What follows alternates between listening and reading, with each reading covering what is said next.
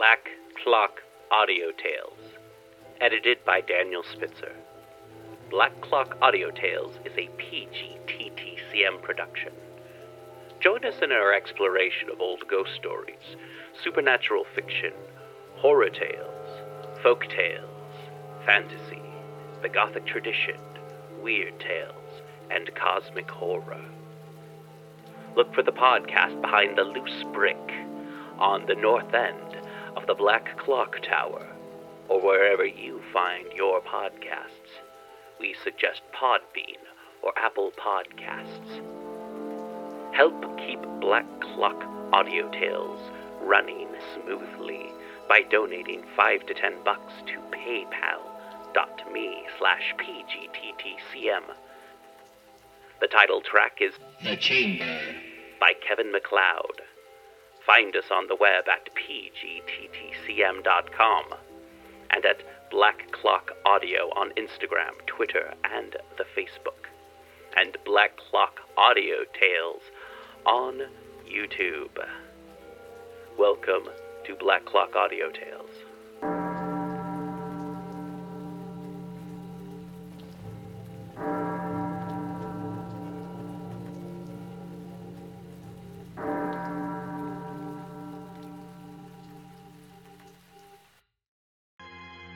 Chapter 26 of Dracula Dracula by Bram Stoker Chapter 26 Read by Dennis Sayers. Elizabeth Klett MB.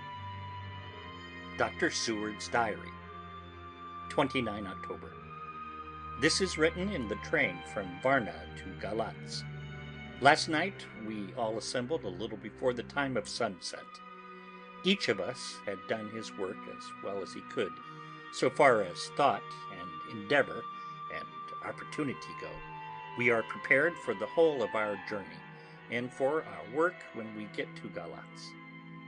When the usual time came round, Mrs. Harker prepared herself for her hypnotic effort, and after a longer and more serious effort on the part of Van Helsing than has been usually necessary, she sank into the trance. Usually she speaks on a hint, but this time the professor had to ask her questions, and to ask them pretty resolutely before he could learn anything. At last her answer came. I can see nothing. We are still. There are no waves lapping, but only a steady swirl of water softly running against the hawser. I can hear men's voices calling near and far, and the roll and creak of oars in the rowlocks. A gun is fired somewhere. And the echo of it seems far away. There is tramping of feet overhead, and ropes and chains are dragged along. What is this? There is a gleam of light. I can feel the air blowing upon me. Here she stopped. She had risen, as if impulsively, from where she lay on the sofa, and raised both her hands, palms upwards, as if lifting a weight. Van Helsing and I looked at each other with understanding. Quincy raised his eyebrows slightly and looked at her intently, whilst Harker's hand instinctively closed round the hilt of his kukri. There was a long pause. We all knew that the time when she could speak was passing, but we felt that it was useless to say anything. Suddenly she sat up, and as she opened her eyes, said sweetly, Would none of you like a cup of tea? You must all be so tired. We could only make her happy, and so acquiesced. She bustled off to get tea. When she had gone, Van Helsing said, You see, my friends, he is close to land. He has left his earth chest, but he has yet to get on shore. In the night he may lie hidden somewhere, but if he be not carried on shore, or if the ship do not touch it, he cannot achieve the land.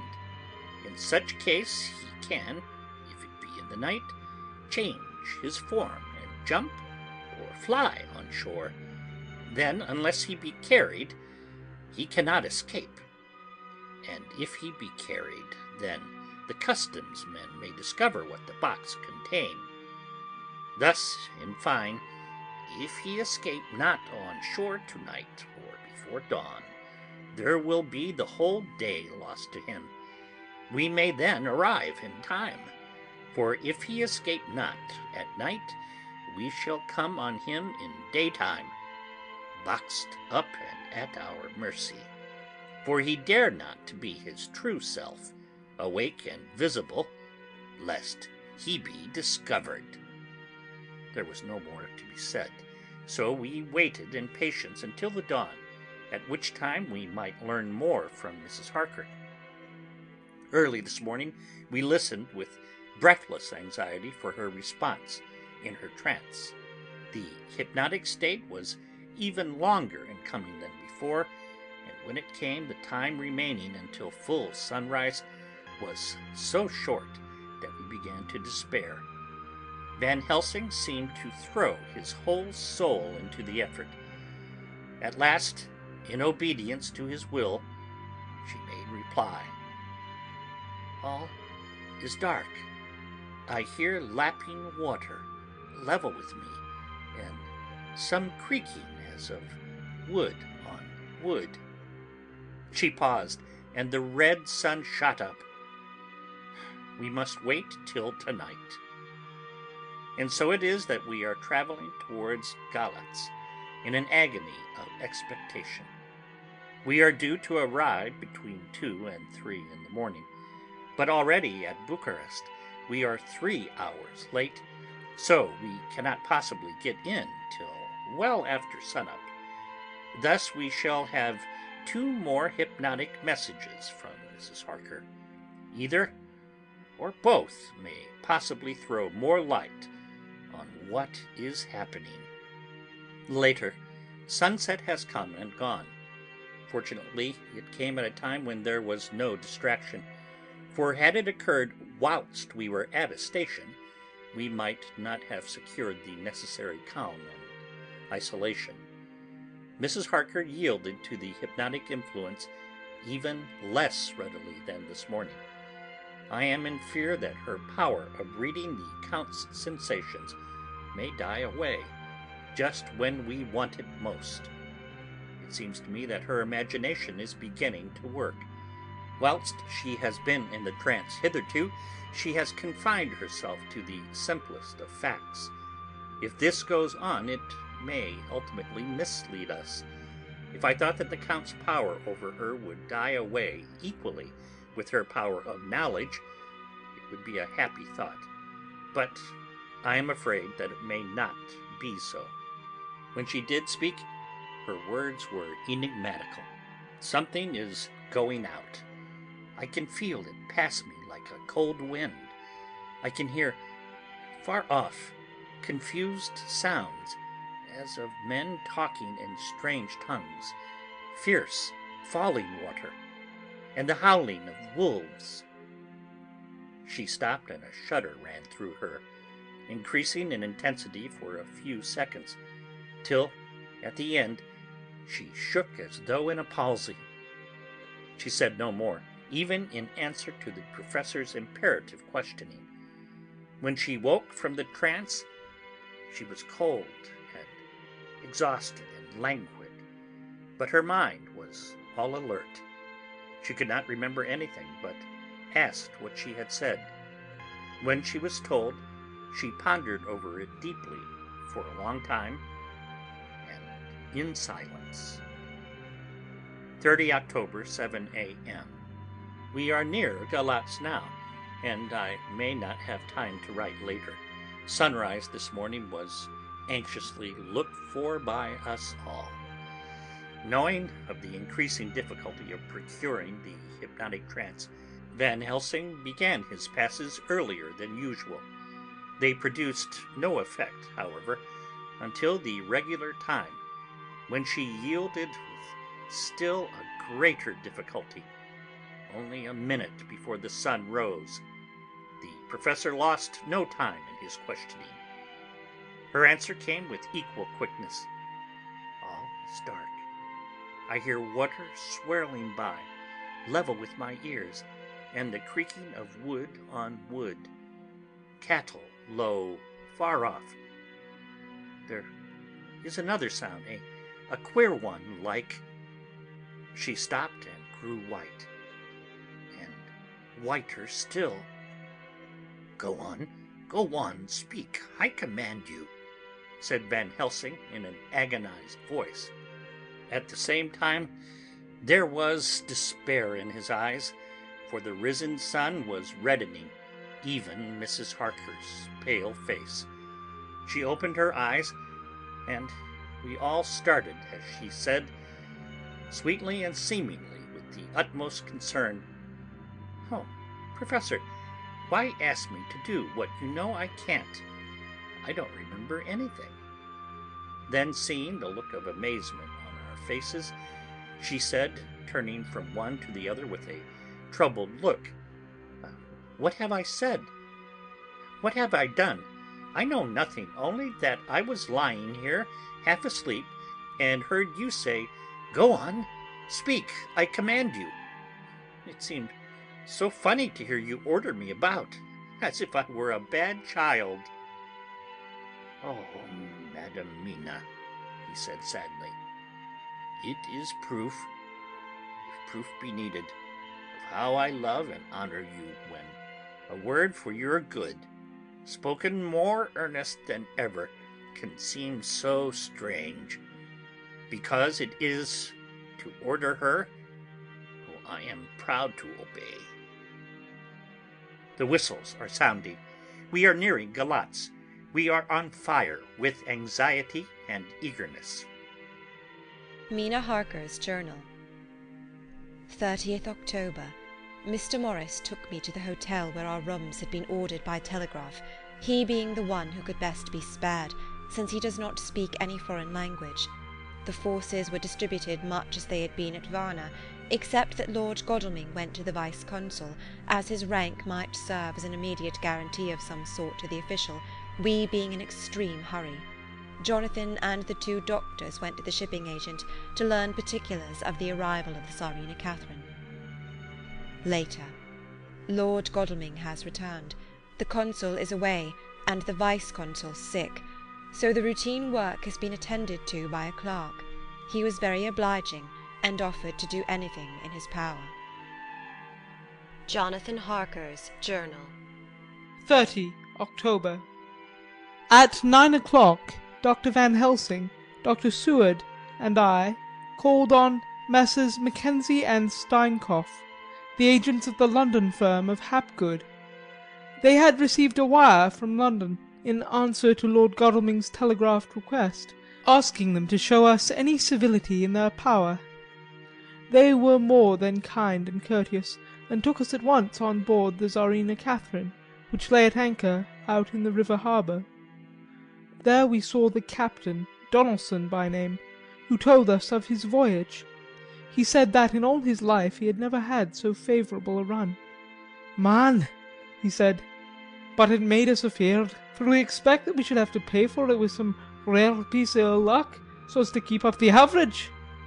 It's no canny to run from London to the Black Sea with the wind at you, as though the Deil himself were blawing on your sail for his own purpose, and at the time we couldn't spare a thing. Gin we were nigh a ship or a port or a headland, a fog fell on us and travelled wi' us, till when after it had lifted and we looked out, the deal o' thing we could see. We ran by Gibraltar without being able to signal, until we came to the Dardanelles and had to wait to get our permit to pass. We never were within hail o' aught. At first I was inclined to slack off sail and beat about till the fog was lifted, but whilst I thought that if the Deil was minded to get us into the Black Sea quick, he was like to do it whether we would or no.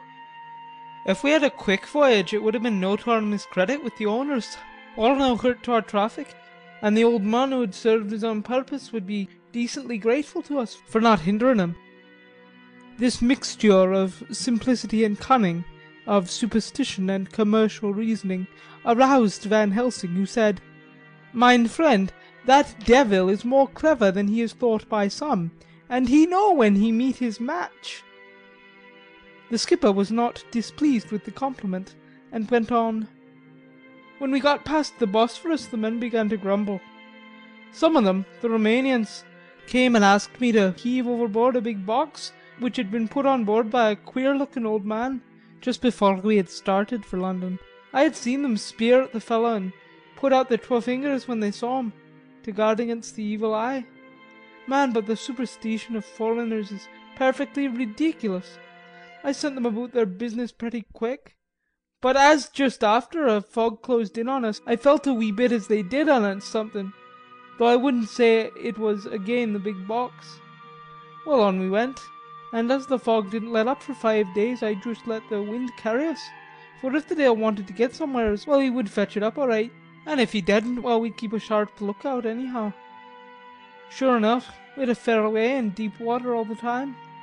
And two days ago when the morning sun came through the fog we found ourselves just in the river opposite Galatz. The Roumanians were wild and wanted me right or wrong to take out the box and fling it in the river. I had to argue wi' 'em about it wi' a handspike. And then when the last of them rose off the deck wi' his head in his hand, I had convinced them that evil eye or no evil eye, the property and the trust of my owners was better in my hands than in the river Danube. They had, mind ye, taken the box on the deck ready to fling in and as it was marked Galatz via Varna, I thought I'd let it lie till we discharged in the port and get rid o't altogether. We didn't do much clearing up that day, and I had to return the nicht at anchor. But in the morning, brae and early, an hour before sun up, a man came aboard wi' an order, written to him from England, to receive a box marked for one Count Dracula. Sure enough the matter was one easy to his hand. He had his papers all and glad I was to get rid of the damn thing, for I was beginning myself to feel uneasy at it. If the Dale did have any luggage aboard the ship, I'm thinking it was nane other than that same." "What was the name of the man who took it?" Asked Dr. Van Helsing with restrained eagerness. "I'll be telling you quick," he answered, and stepping down to his cabin produced a receipt signed Emanuel Hildesheim. Bergenstrasse 16 was the address. We found out that this was all the captain knew, so with thanks we came away. We found Hildesheim in his office, a Hebrew of rather the Adelphi Theatre type, with a nose like a sheep and a fez. His arguments were pointed with specie, but we doing the punctuation and with a little bargaining he told us what he knew. This turned out to be simple but important. He had received a letter from uh, a Mr. Deville of London, telling him to receive, if possible, before sunrise, so as to avoid customs, a box which would arrive at Galatz in the Czarina Catherine. This he was to give in charge to a certain Petrov Skinsky, who dealt with the Slovaks who traded down the river to the port. He had been paid for his work by an English bank note which had been duly cashed for gold at the Danube International Bank. When Skinsky had come to him he had taken him to the ship and handed over the box so as to save porterage. That was all he knew. We then sought for Skinsky, but we were unable to find him. One of his neighbours, who did not seem to bear him any affection, said he had gone away two days before no one knew whither. This was corroborated by his landlord, who had received by messenger the key of the house, together with the rent due, in English money. This had been between ten and eleven o'clock last night. We were at a standstill again. Whilst we were talking, one came running and breathlessly gasped out that the body of Skinsky had been found inside the wall of the churchyard of St. Peter and that the throat had been torn open as if by some wild animal. Those we had been speaking with ran off to see the horror, the women crying out, This is the work of a Slovak! We hurried away lest we should have been in some way drawn into the affair and so detained. As we came home we could arrive at no definite conclusion. We were all convinced that the box was on its way by water to somewhere but where that might be we would have to discover. With heavy hearts we came home to the hotel, to Mina. When we met together the first thing was to consult as to taking Mina again into our confidence. Things are getting desperate and it is at least a chance, though a hazardous one. As a preliminary step I was released from my promise to her. Mina Harker's Journal 30th October, evening. They were so tired and worn out and dispirited that there was nothing to be done till they had had some rest, so I asked them all to lie down for half an hour whilst I should enter everything up to the moment. I feel so grateful to the man who invented the traveller's typewriter and to Mr. Morris for getting this one for me. I should have felt quite astray doing the work if I had to write with a pen. It is all done. Poor dear, dear Jonathan, what he must have suffered, what he must be suffering now. He lies on the sofa hardly seeming to breathe, and his whole body appears in collapse. His brows are knit, his face is drawn with pain. Poor fellow! Maybe he is thinking, and I can see his face all wrinkled up with the concentration of his thoughts. Oh, if I could only help it all! I shall do what I can. I have asked Dr. Van Helsing, and he has got me all the papers that I have not yet seen. Whilst they are resting I shall go over all carefully, and perhaps I may arrive at some conclusion. I shall try to follow the Professor's example, and think without prejudice on the facts before me. I do believe that under God's providence I have made a discovery. I shall get the maps and look over them. I am more than ever sure that I am right. My new conclusion is ready, so I shall get our party together and read it. They can judge it. It is well to be accurate, and every minute is precious. Mina Harker's memorandum, entered in her journal. Ground of inquiry. Count Dracula's problem is to get back to his own place. A. He must be brought back by someone. This is evident, for had he power to move himself as he wished, he could go either as man or wolf or bat in some other way. He evidently fears discovery or interference, in the state of helplessness in which he must be, confined as he is between dawn and sunset in his wooden box. B. How is he to be taken? Here a process of exclusions may help us. By road, by rail, by water. 1. By road. There are endless difficulties, especially in leaving the city. X. There are people and people are curious and investigate. A hint, a surmise, a doubt as to what might be in the box would destroy him. There are, or there may be, customs and octroi offices to pass. Z. His pursuers might follow.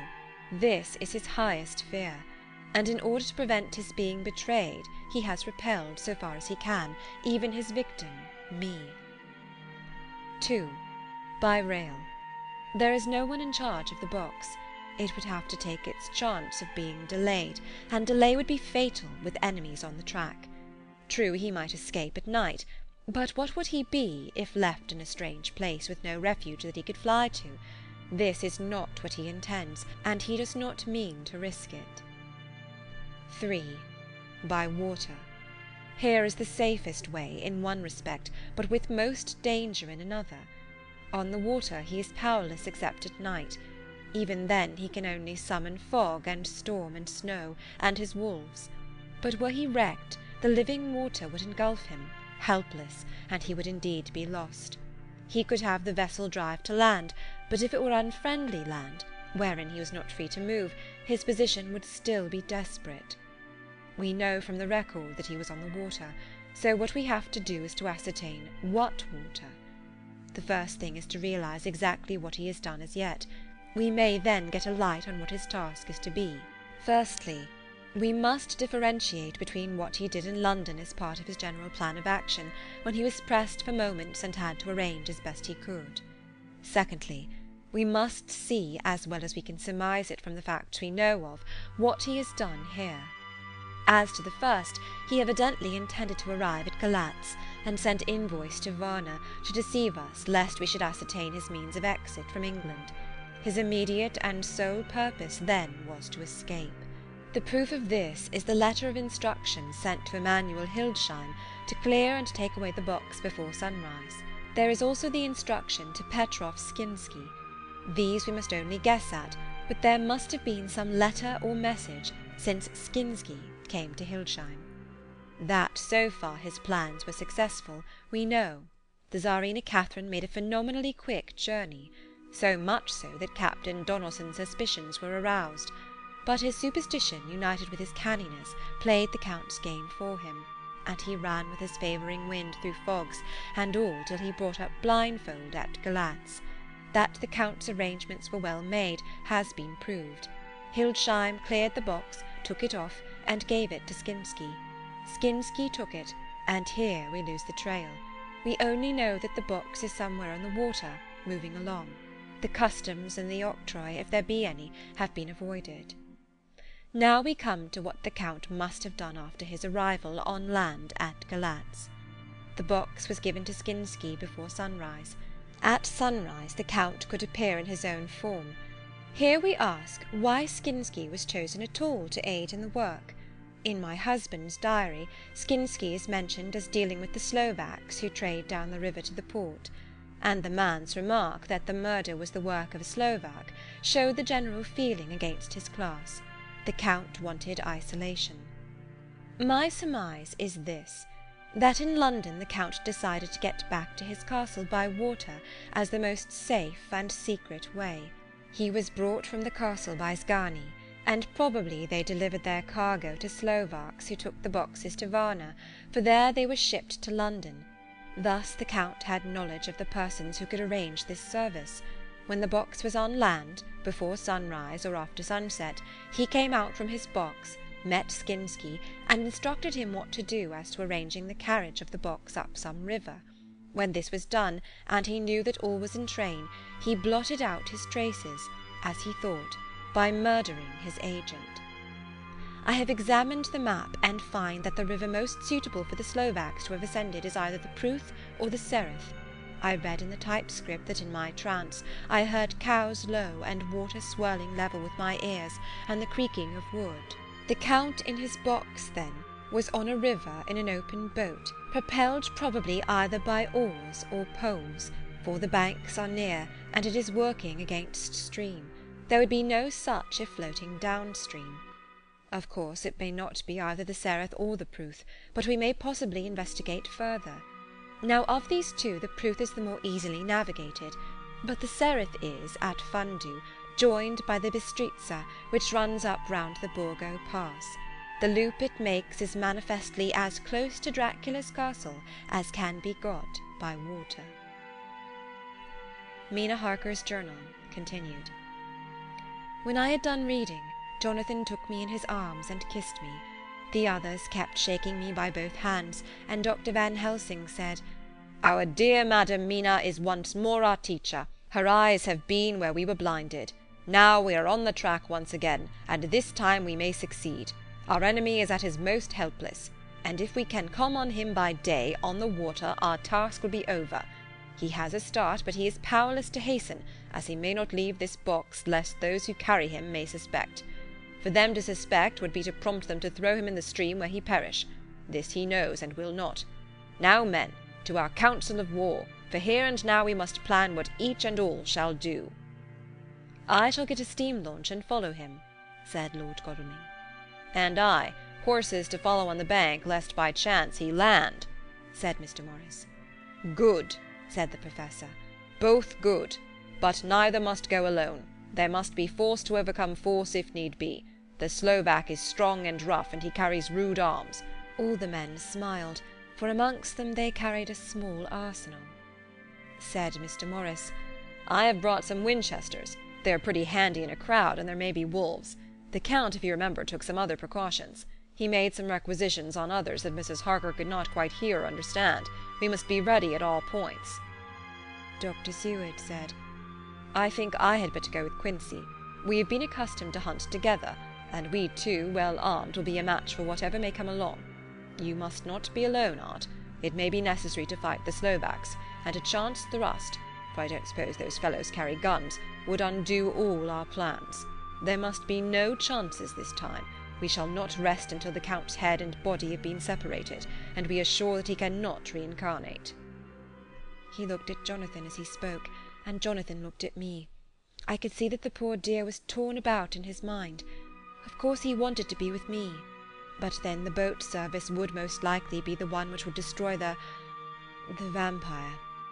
Why did I hesitate to write the word?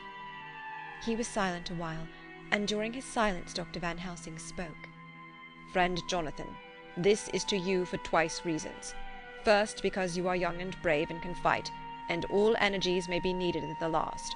And again, that it is your right to destroy him, that which has wrought such woe to you and yours. Be not afraid for Madam Mina. She will be my care, if I may. I am old, my legs are not so quick to run as once, and I am not used to ride so long or to pursue as need be, or to fight with lethal weapons. But I can be of other service. I can fight another way. And I can die if need be as well as younger men. Now let me say that what I would is this. While you, my Lord Godalming, and friend Jonathan go in your so swift little steamboat up the river, and whilst John and Quincey guard the bank where perchance he might be landed, I will take Madam Mina right into the heart of the enemy's country, whilst the old fox is tied in his box, floating on the running stream whence he cannot escape to land, where he dares not raise the lid of his coffin-box lest his Slovak carriers should in fear leave him to perish, we shall go in the track where Jonathan went, from Bistritz over the Borgo, and find our way to the castle of Dracula. Here Madam Mina's hypnotic power will surely help, and we shall find our way, all dark and unknown otherwise, after the first sunrise when we are near that fateful place. There is much to be done, and other places to be made sanctify, so that the nest of vipers be obliterated. Here Jonathan interrupted him hotly. Do you mean to say, Professor Van Helsing, that you would bring Mina, in her sad case and tainted as she is with that devil's illness, right into the jaws of his death-trap? Not for the world, not for heaven or hell. He became almost speechless for a minute, and then went on. Do you know what the place is? Have you seen that awful den of hellish infamy, with the very moonlight alive with grisly shapes, and every speck of dust that whirls in the wind a devouring monster and embryo? Have you felt the vampire's lips upon your throat? Here he turned to me, and as his eyes lit on my forehead, he threw up his arms with a cry, Oh, my God! What have we done to have this terror upon us? And he sank down on the sofa in a collapse of misery. The Professor's voice, as he spoke in clear, sweet tones, which seemed to vibrate in the air, calmed us all. Oh, my friend, it is because I would save Madam Mina from that awful place that I would go. God forbid that I should take her into that place. There is work, wild work, to be done before that place can be purified. Remember that we are in terrible straits. If the Count escape us this time, and he is strong and subtle and cunning, he may choose to sleep him for a century, and then in time our dear one he took my hand would come to him to keep him company, and would be as those others that you, Jonathan, saw. You have told us of their gloating lips. You heard their ribald laugh as they clutched the moving bag that the Count threw to them. You shudder, and well may it be. Forgive me that I make you so much pain, but it is necessary. My friend, is it not a dire need for that which I am giving, possibly my life? If it were that any one went into that place to stay, it is I who would have to go to keep them company. Do as you will, said Jonathan, with a sob that shook him all over. We are in the hands of God. Later. Oh, it did me good to see the way that these brave men worked. How can women help loving men when they are so earnest and so true and so brave? And, too, it made me think of the wonderful power of money. What can it not do when basely used? I felt so thankful that Lord Godalming is rich, and both he and Mr. Morris, who also has plenty of money, are willing to spend it so freely. For if they did not, our expedition could not start, either so promptly or so well equipped, as it will within another hour. It is not three hours since it was arranged what part each of us was to do. And now Lord Godalming and Jonathan have a lovely steam launch, with steam up ready to start at a moment's notice. Dr. Seward and Mr. Morris have half a dozen good horses well appointed. We have all the maps and appliances of various kinds that can be had. Professor Van Helsing and I are to leave by the 11.40 train to-night for Veresti, where we are to get a carriage to drive to the Borgo Pass. We are bringing a good deal of ready money, as we are to buy a carriage and horses. We shall drive ourselves, for we have no one whom we can trust in the matter. The Professor knows something of a great many languages, so we shall get on all right. We have all got arms, even for me a large bore revolver. Jonathan would not be happy unless I was armed like the rest. Alas, I cannot carry one arm that the rest do. The scar on my forehead forbids that. Dear Dr. Van Helsing comforts me by telling me that I am fully armed as there may be wolves. The weather is getting colder every hour, and there are snow flurries which come and go as warnings. Later. It took all my courage to say good-bye to my darling. We may never meet again. Courage, Mina. The Professor is looking at you keenly. His look is a warning. There must be no tears now, unless it may be that God will let them fall in gladness. Jonathan Harker's Journal 30 October, night. I am writing this in the light from the furnace door of the steam launch.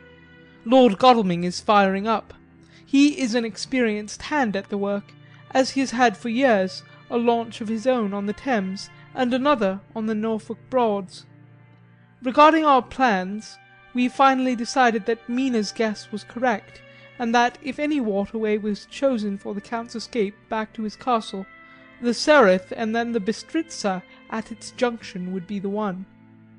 We took it that somewhere about the forty seventh degree, north latitude, would be the place chosen for crossing the country between the river and the Carpathians. We have no fear in running at good speed up the river at night. There is plenty of water, and the banks are wide enough apart to make steaming, even in the dark, easy enough. Lord Godalming tells me to sleep for a while, as it is enough for the present for one to be on watch. But I cannot sleep. How can I with the terrible danger hanging over my darling, and her going out into that awful place? My only comfort is that we are in the hands of God. Only for that faith it would be easier to die than to live, and so be quit of all the trouble. Dr. Morris and Dr. Seward were off on their long ride before we started. They are to keep up the right bank, far enough to get on higher lands where they can see a good stretch of river, and avoid the following of its curves. They have, for the first stages, two men to ride and lead their spare horses, four in all, so as not to excite curiosity. When they dismiss the men, which shall be shortly, they shall themselves look after the horses. It may be necessary for us to join forces. If so, they can mount our whole party. One of the saddles has a removable horn, and can be easily adapted for Mina, if required. It is a wild adventure we are on. Here, as we are rushing along through the darkness with the cold from the river seeming to rise up and strike us, with all the mysterious voices of the night around us, it all comes home. We seem to be drifting into unknown places and unknown ways, into a whole world of dark and dreadful things. Godalming is shutting the furnace door. 31 October. Still hurrying along. The day has come and Godalming is sleeping. I am on watch. The morning is bitterly cold, the furnace heat is grateful, though we have heavy fur coats. As yet we have passed only a few open boats, but none of them had on board any box or package of anything like the size of the one we seek. The men were scared every time we turned our electric lamp on them, and fell on their knees and prayed. 1 November, evening.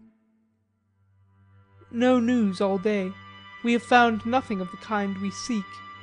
We have now passed into the Bistritza, and if we are wrong in our surmise our chance is gone. We have overhauled every boat, big and little. Early this morning one crew took us for a government boat, and treated us accordingly. We saw in this a way of smoothing matters, so at Fundu where the Bistritza runs into the Sereth, we got a Roumanian flag which we now fly conspicuously. With every boat we have overhauled since then this trick has succeeded. We have had every deference shown to us, and not once any objection to whatever we chose to ask or do. Some of the Slovaks tell us that a big boat passed them, going at more than usual speed as she had a double crew on board. This was before they came to Fundu, so they could not tell us whether the boat had turned into the Bistritza or continued on up the Sereth. At Fundu we could not hear of any such boat, so she must have passed there in the night. I am feeling very sleepy. The cold is perhaps beginning to tell on me, and nature must have rest some time. Godalming insists that he shall keep the first watch. God bless him for all his goodness to poor dear Mina and me. 2 November, morning. It is broad daylight.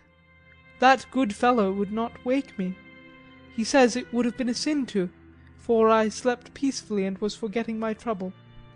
It seems brutally selfish to me to have slept so long and let him watch all night, but he was quite right. I am a new man this morning, and as I sit here and watch him sleeping I can do all that is necessary both as to minding the engine, steering, and keeping watch.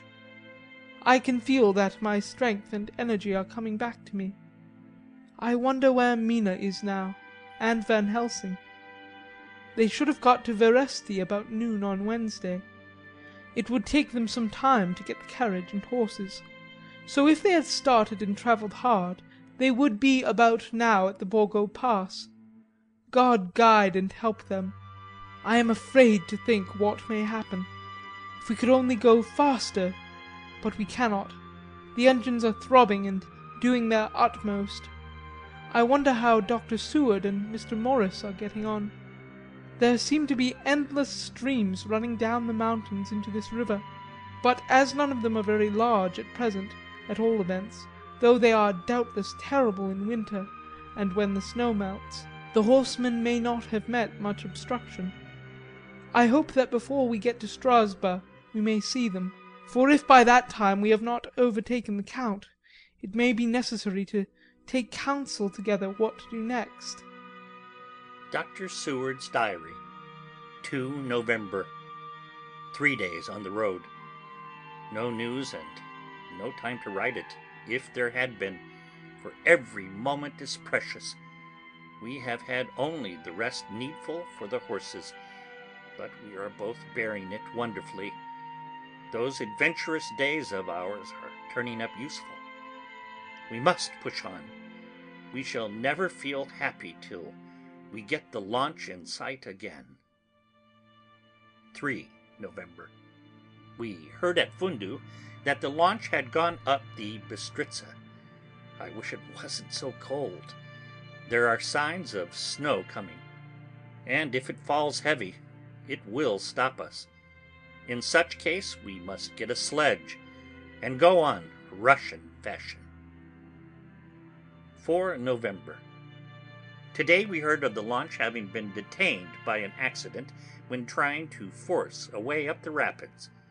The Slovak boats get up all right, by aid of a rope and steering with knowledge. Some went up only a few hours before. Godalming is an amateur fitter himself, and evidently it was he who put the launch in trim again. Finally, they got up the rapids all right, with local help, and are off on the chase afresh. I fear that the boat is not any better for the accident. The peasantry tells us that after she got upon smooth water again, she kept stopping every now and again, so long as she was in sight. We must push on harder than ever. Our help may be wanted soon. Mina Harker's Journal 31st October. Arrived at Veresti at noon. The Professor tells me that this morning at dawn he could hardly hypnotize me at all, and that all I could say was "dark and quiet." He is off now buying a carriage and horses. He says that he will later on try to buy additional horses, so that we may be able to change them on the way. We have something more than seventy miles before us. The country is lovely and most interesting. If only we were under different conditions, how delightful it would be to see it all! If Jonathan and I were driving through it alone, what a pleasure it would be!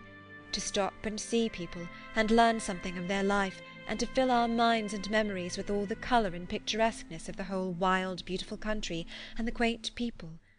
But alas! Later. Dr. Van Helsing has returned. He has got the carriage and horses. We are to have some dinner and to start in an hour. The landlady is putting us up a huge basket of provisions. It seems enough for a company of soldiers. The Professor encourages her, and whispers to me that it may be a week before we can get any food again. He has been shopping too, and has sent home such a wonderful lot of fur coats and wraps, and all sorts of warm things, there will not be any chance of our being cold. We shall soon be off. I am afraid to think what may happen to us. We are truly in the hands of God. He alone knows what may be, and I pray him, with all the strength of my sad and humble soul, that he will watch over my beloved husband, that whatever may happen, Jonathan may know that I loved him and honoured him more than I can say, and that my latest and truest thought will be always for him. End of chapter 26